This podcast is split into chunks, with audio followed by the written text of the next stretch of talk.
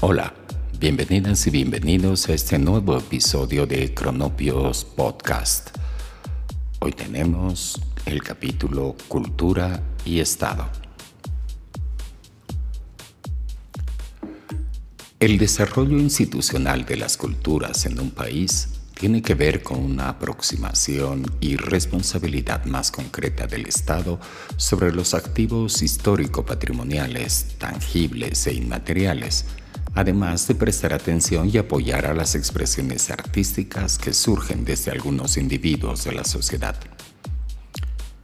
Las sociedades a través del tiempo desarrollan y acumulan una serie de activos, rituales y costumbres que trascienden hasta que en algún momento adquieren el estatus de patrimonio cultural. Un patrimonio cultural es un elemento concreto o simbólico incorporado al ser social de un Estado, deviniendo en una de sus características a partir de las cuales esta sociedad se define a sí misma y respecto del resto de la humanidad. Lo propio ocurre con algunos lugares que son especiales por su valor histórico, arquitectónico o paisajístico. Los valores simbólicos que representan los patrimonios constituyen un elemento agregado que desde la economía producen réditos que en buena parte de los casos se canalizan a través del turismo. Cuando una declaración de patrimonio cultural supera las fronteras de un Estado y es aceptada por el Comité de Patrimonio de la UNESCO, su importancia para el desarrollo turístico del país es determinante y también para la economía de los ciudadanos que se vinculan de una u otra manera a ese patrimonio. Una simple tarea de promoción de los patrimonios es capaz de transformar la realidad de las poblaciones directamente relacionadas porque éste se constituye en un elemento poderosamente motivador de la economía.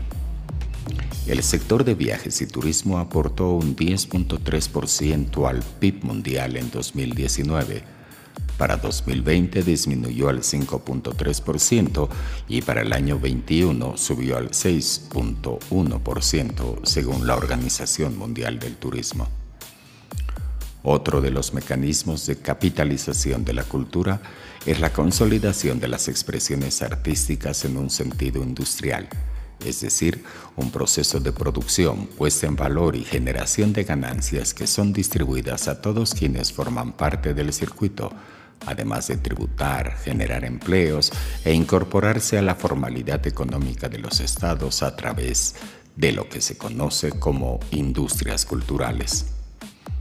La UNESCO calcula que las industrias culturales representan entre el 3 y 7% del PIB mundial. La cultura, entendida a través del comportamiento de la sociedad, de ninguna manera es estática.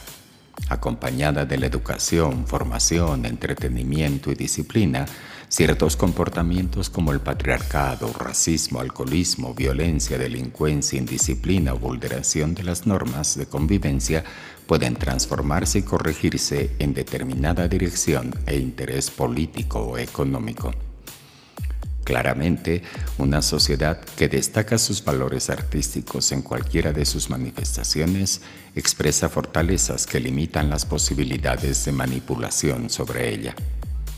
En definitiva, la cultura no solo se representa a través de las expresiones más convencionales como las artes, también forma parte de la esencia misma de la humanidad en el contexto de una sociedad y por supuesto de un Estado. La subestimación de la cultura por parte del Estado es un hecho habitual en el pragmatismo político. La escasa asignación de presupuesto para su desarrollo, apoyo, promoción, formación o infraestructura es solamente una señal probablemente la más visible, de la poca importancia que se le asigna por parte de los estados. Contrariamente, aquellos regímenes que han alcanzado a desarrollar los elementos culturales de sus pueblos y países han conseguido transformar sus sociedades con equidad y prosperidad armónica con su entorno. La cultura representa prestigio y fortalece el espíritu nacional, transformando a sus ciudadanos en defensores auténticos de su identidad, territorio y características sociales. Es ridículo, por tanto, escuchar de gobernantes que la cultura es un gasto absurdo porque implica burocracia y aparentemente solo fomenta el ocio. Ese tipo de criterios anacrónicos al discurso político moderno suenan dramáticamente patéticos, dando cuenta de la escasa visión de poder de aquellas personas.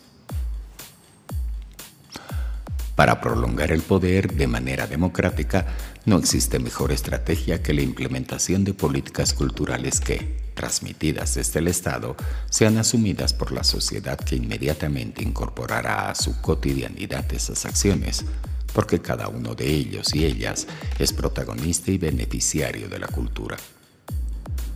La política cultural adecuadamente incorporada en la sociedad se transforma en combustible que la pone en funcionamiento, dirigiéndola donde los gobiernos determinen ideológicamente y en consecuencia garantizan su desarrollo en aquel sentido. La cultura, o mejor, las culturas, son las que transforman las sociedades en civilizaciones. Por ello, los gobiernos responsables con el desarrollo de los estados fortalecen las políticas culturales otorgándoles institucionalidad, recursos económicos y profesionales capaces de generar programas y proyectos que beneficien las culturas.